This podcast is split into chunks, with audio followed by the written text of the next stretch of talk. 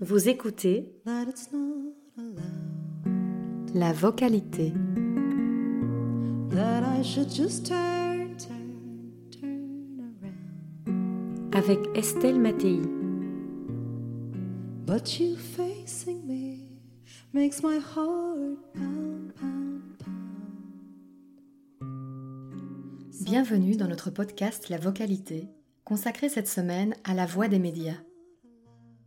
Aujourd'hui, nous allons nous intéresser à la voix de la presse écrite et des affiches murales.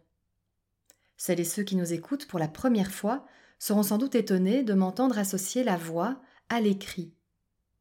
Dans des épisodes précédents, j'abordais justement le fait que la voix ne se réduisait pas à sa seule dimension orale, mais pouvait résonner dans le silence de l'écrit ou s'animer dans les gestes de la langue des signes ou du langage non verbal.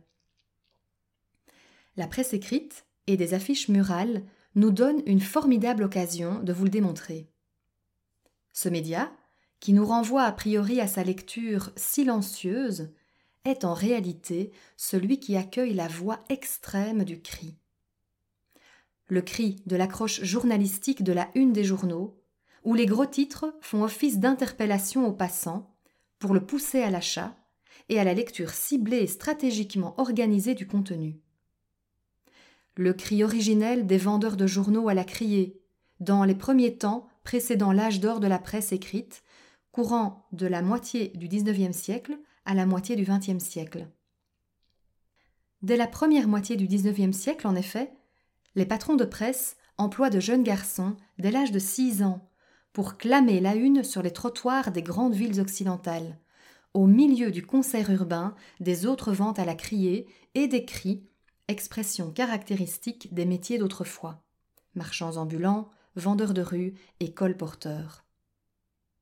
Le cri surtout de la vox populi, de son indignation et de sa colère, à l'image du célèbre article J'accuse de Zola dans le journal L'Aurore du 13 janvier 1898 à propos de l'affaire Dreyfus, qui est une lettre ouverte au président de la République française, Félix Faure.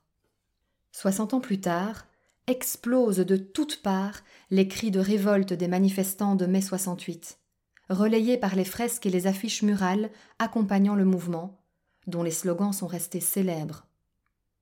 Sous les pavés, la plage. Je ne veux pas perdre ma vie à la gagner. Soyez réaliste, demandez l'impossible. L'imagination au pouvoir. Faites l'amour, pas la guerre. Il est interdit d'interdire. La beauté est dans la rue. Prenons nos désirs pour des réalités. Ne prenez plus l'ascenseur, prenez le pouvoir. Enragez-vous.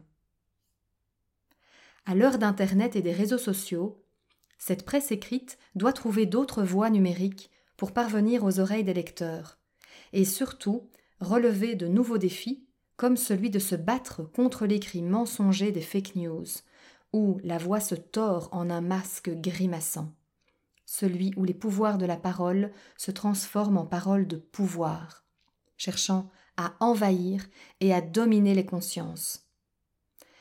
Dans ce brouhaha numérique, où il est parfois difficile de démêler le vrai du faux, rappelons-nous de la force vive du cri, pour ramener nos combats citoyens et nos engagements envers le collectif sur la scène publique.